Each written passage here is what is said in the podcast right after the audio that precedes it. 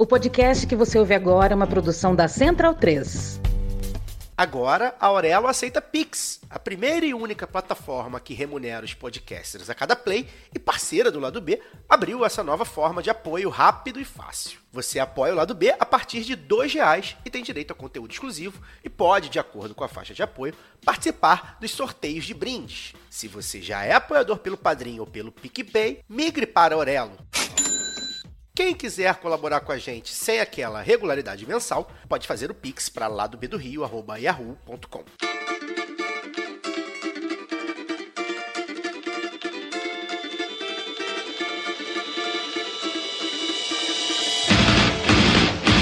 Olá, ouvintes da Central 3. Sejam bem-vindos. Eu sou Fernanda Castro e esse é o seu Lado B Notícias, o semanário de notícias do Lado B do Rio, com temas que precisam de uma atenção maior mas de forma mais objetiva. Para ouvir o formato tradicional de debates e entrevistas, continuem ligados no nosso programa de sexta. O Lado B Notícias segue com a série de entrevistas com candidaturas a deputadas e deputados estaduais e federais. A intenção é levar aos nossos ouvintes o maior número de candidaturas da esquerda de todo o país. A colunista Giovana Zucato entrevista as candidaturas do Sul e Centro-Oeste, a colunista Évila Vanderlei do Norte e Nordeste, e eu converso com candidaturas da região Sudeste. Compre a sua camisa Do Lado de Cá Não Tem Caô, vendida pela Zeta Nossa em parceria com Lado B em www.zetanossa.com.br. Você também tem 15% de desconto nas compras com o cupom lado B15.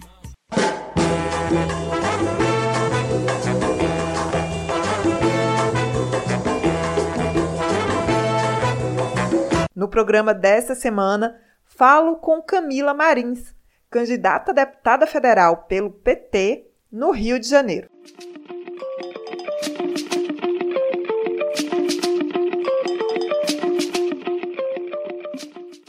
Bem-vinda, Camila. Um prazer ter você aqui. Então, vamos começar do começo. É, se apresenta para nós, explica por que se lançou como candidata. É, a gente está aí já numa, no final, né, numa reta final. Como é que você avalia esse processo todo aí durante esse tempo de campanha? Sim, bem, obrigada pelo convite, é um prazer estar aqui. Meu nome é Camila Marins, eu sou jornalista, feminista negra, mulher lésbica, ativista LGBTQIA, e também ativista do movimento sindical.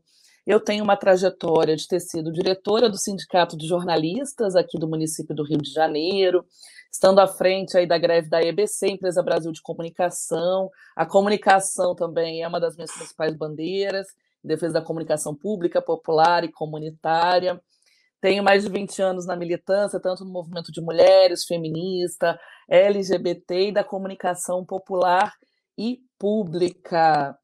A nossa candidatura surgiu no final do ano passado, numa reunião é, dos movimentos de lésbicas na Casa das Pretas, que foi puxada pela Virgínia Figueiredo, a primeira candidata lésbica no Brasil nos anos 90.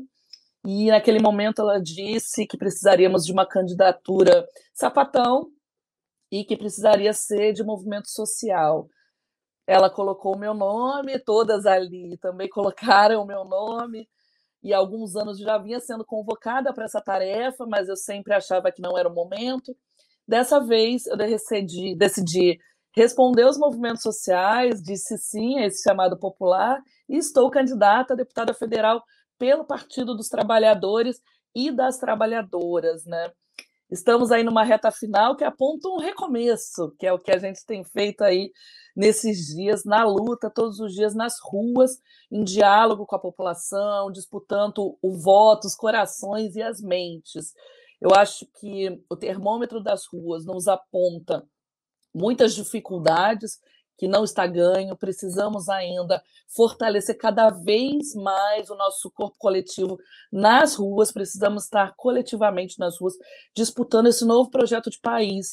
E a população vê que é necessário mudar, porque ninguém mais aguenta esse Brasil com fome, sem emprego, sem renda, sem cultura, sem acesso a lazer, sem saúde, sem educação.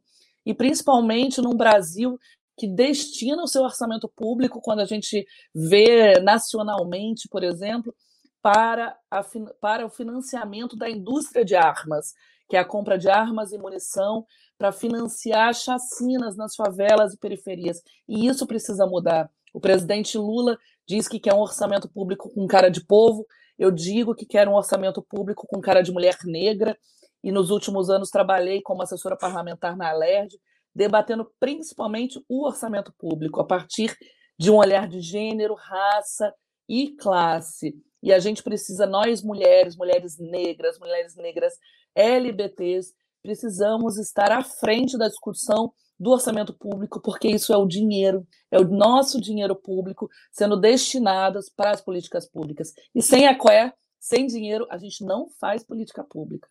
Camila, nessa rápida apresentação aí, mas muito boa, né, que já dá para a gente sentir como você se coloca né, nessa campanha, vem aí junto dos movimentos sociais, você é uma mulher negra e lésbica e nós estamos num país em que a extrema-direita governa, né? Nós temos um governo de extrema-direita, com um Congresso conservador, com uma base fundamentalista, né? religiosa fundamentalista. Então, é um cenário desafiador.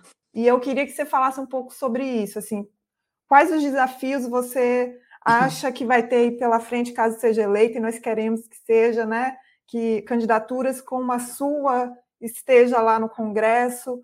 E aí, esses desafios pensando aí em políticas públicas mesmo, né? Você já começou a falar do orçamento, que é super fundamental para a garantia dessas políticas públicas, pensando é, nos direitos LGBTQIA, nos direitos das mulheres negras, dos jovens negros. Então, aprofunda um pouquinho mais sobre isso aí para a gente.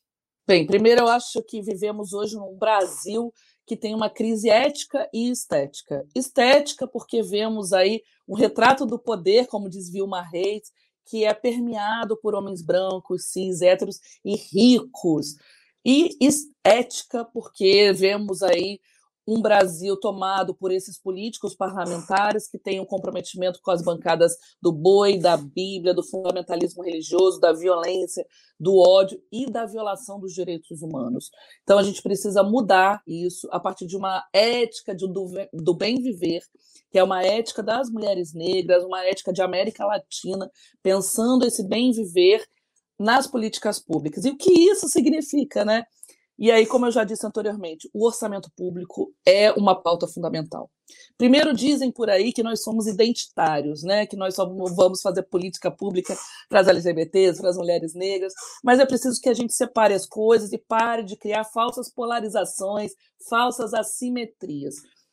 Quando a gente, tá, a gente fala das pautas para as mulheres negras, para as LGBTs, para, para a população negra, nós estamos falando da maioria da classe trabalhadora porque essa é a cara, esse é o rosto da classe trabalhadora que está na base da pirâmide social e econômica, são as pessoas mais pobres. É esse, para isso que a gente vai lutar, o orçamento público para as pessoas mais pobres desse país, para a classe trabalhadora, porque é isso que precisa ser feito. Aqui no Rio de Janeiro, por exemplo, o governador Cláudio Castro, na, na sua última direcionamento orçamentário, destinou 12 bilhões para compra de armas e munição, financiando aí o genocídio da população negra, pobre, periférica e favelada. E apenas 5 mil reais para as mulheres negras.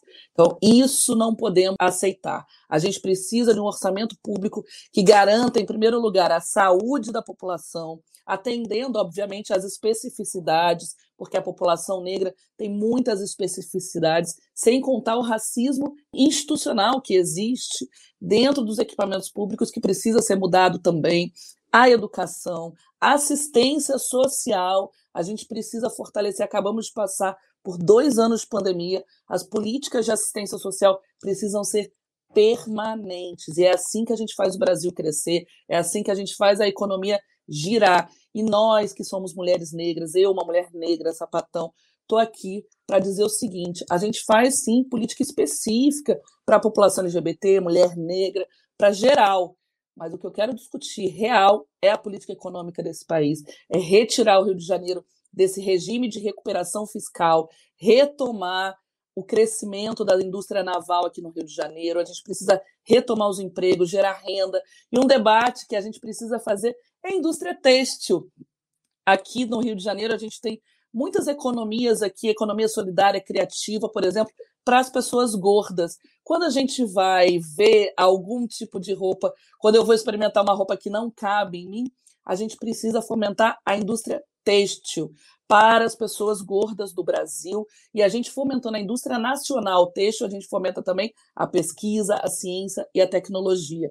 E hoje o Brasil, infelizmente, vive com um teto de gastos, fruto do golpe da primeira presidente mulher desse Brasil. A gente precisa revogar o teto de gastos para colocar um orçamento direcionado para saúde, educação e assistência social, justamente as áreas que eles sufocaram com o teto de gastos. A gente precisa dar esse giro. Quando a gente dá esse giro, a gente muda o país, a gente muda a economia, a gente muda a base social e econômica, direcionando esse dinheiro para a classe trabalhadora. Afinal, quem não está com saudade de comer carne no churrasquinho, de tomar sua cerveja, de comprar uma geladeira, gente? Hoje está geral cozinhando a lenha. A gente está voltando aos piores índices de sociais do Brasil. Isso precisa mudar com urgência. E somos nós que vamos reconstruir esse país. Falar em uma política específica não é não nos afasta né, da luta contra o capitalismo, o neoliberalismo. Exatamente isso. Mas então vamos tocar num outro ponto que você falou aí na sua apresentação, que é a comunicação. Que Sim. aí é um tema extremamente importante, né? Você é jornalista também, os jornalistas, e principalmente as jornalistas mulheres, são extremamente atacadas por esse governo, o mesmo governo que interfere na EBC, que faz um, um uso errado de um, de um sistema que é público, né? que censura e persegue os trabalhadores e trabalhadoras da EBC, que desinforma, inclusive através desse, desse sistema público, né? E aí a gente já pode até falar de fake news também, porque está dentro desse tema, é um tema muito amplo. Então, eu quero que você comente sobre esse tema, como é que você pretende trabalhar esse tema. Bem, como jornalista, essa também é uma das minhas pautas principais, e a gente vive, um ambiente de violência contra jornalistas, principalmente contra jornalistas mulheres, pelo próprio presidente, que tornou a narrativa da violência institucionalizada contra o jornalismo, contra a comunicação e contra os seus profissionais.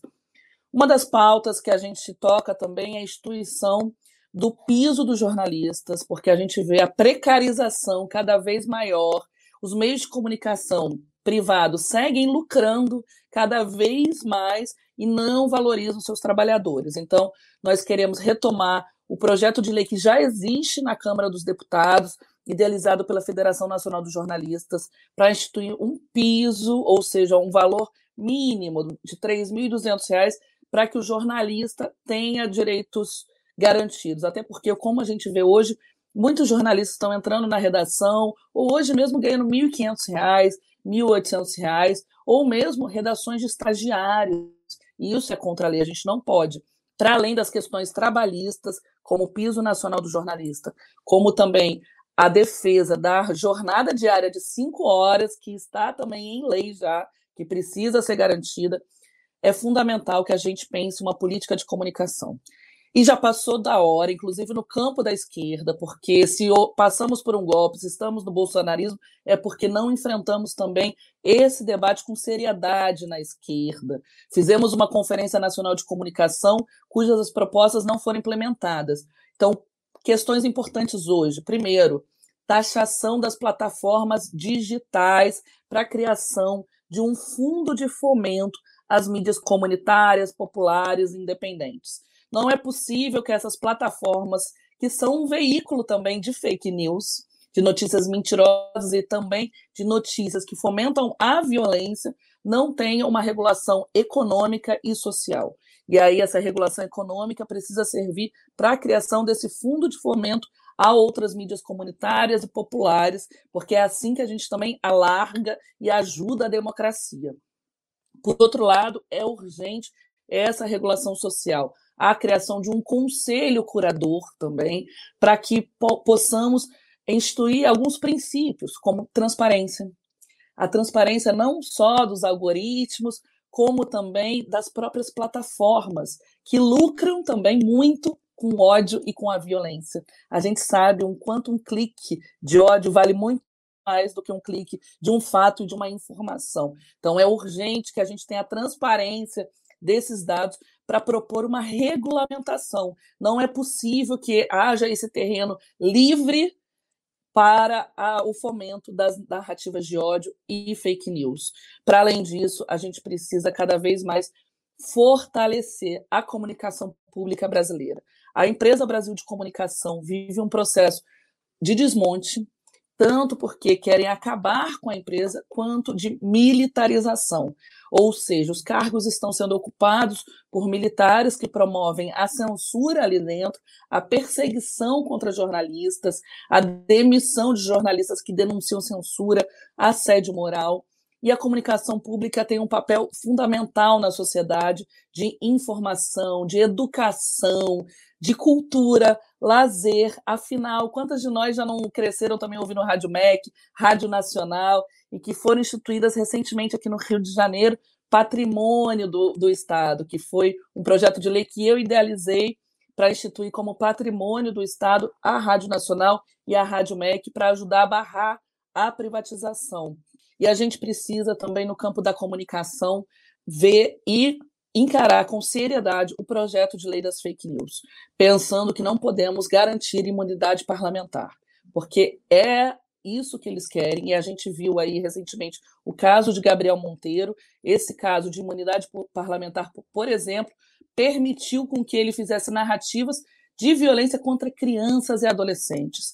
Não é possível que permitamos isso. A gente precisa de uma regulação séria também no campo parlamentar. Afinal, se estamos disputando um cargo público, temos que ter uma responsabilidade pública. E a responsabilidade pública significa comprometimento com os direitos humanos. Não é possível que a gente permita esse tipo de comportamento e que, na realidade, monetize, né? Esse é o grande problema, a monetização do ódio, das fake news, que cada vez mais desestabilizam a democracia, que foram fruto aí, que ajudaram no golpe ao mandato da presidenta Dilma, que ajudaram também a eleição da extrema-direita, não só aqui no Brasil, como na América Latina, nos Estados Unidos, em outros países do mundo inteiro. E está na hora da gente fazer essa mudança que é estrutural. Não dá mais para a gente conviver assim. E nos meios de comunicação privado, a gente luta há décadas pela regulamentação também social e econômica, uma vez que rádio e TV são concessões públicas, ou seja, do povo brasileiro, e não deveriam estar sob controle total das de algumas famílias e empresários desse Brasil que também seguem lucrando e que também seguem manipulando a informação. E eu vou dar um exemplo. No dia da entrevista do presidente Lula no Jornal Nacional, foram quatro vezes a mesma pergunta sobre corrupção.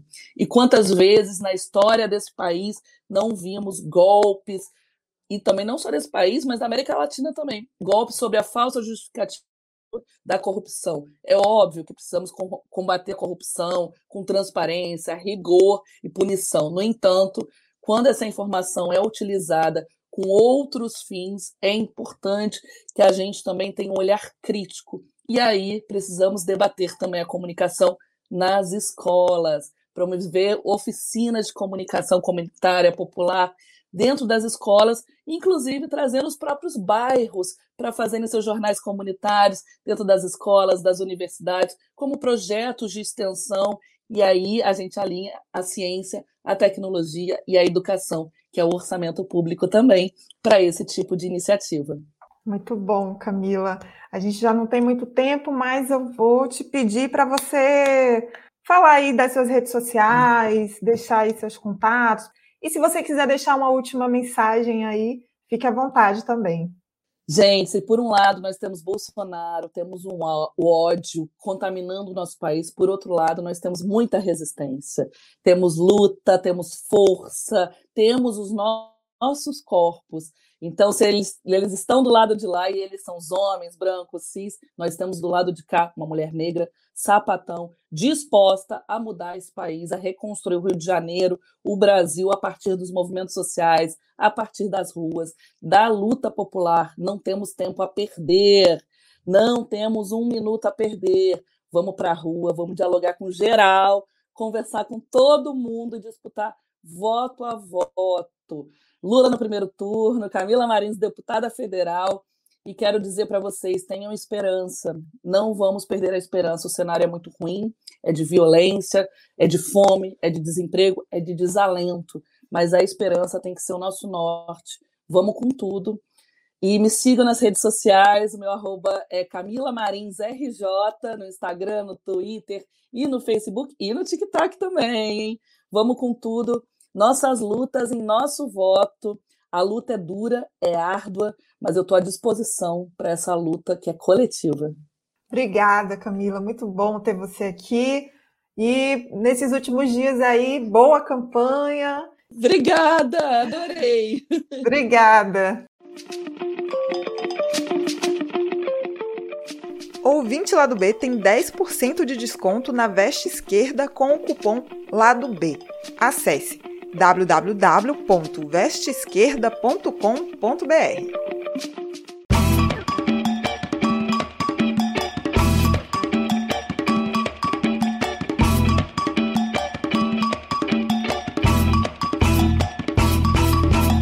Você pode aprender inglês, espanhol e francês na WeCreate, a escola de idiomas parceira do lado B. Acesse www.wecreateidiomas.com. As trilhas desse programa foram o drama da Humana Manada, da banda El Efecto, Eu Tá Vendo no Copo, de Noriel Vilela, o rap do surfista, do grupo Geração, Salvador e Apache, da banda Ifá Afrobeat. Fique ligado no nosso programa de sexta e até semana que vem.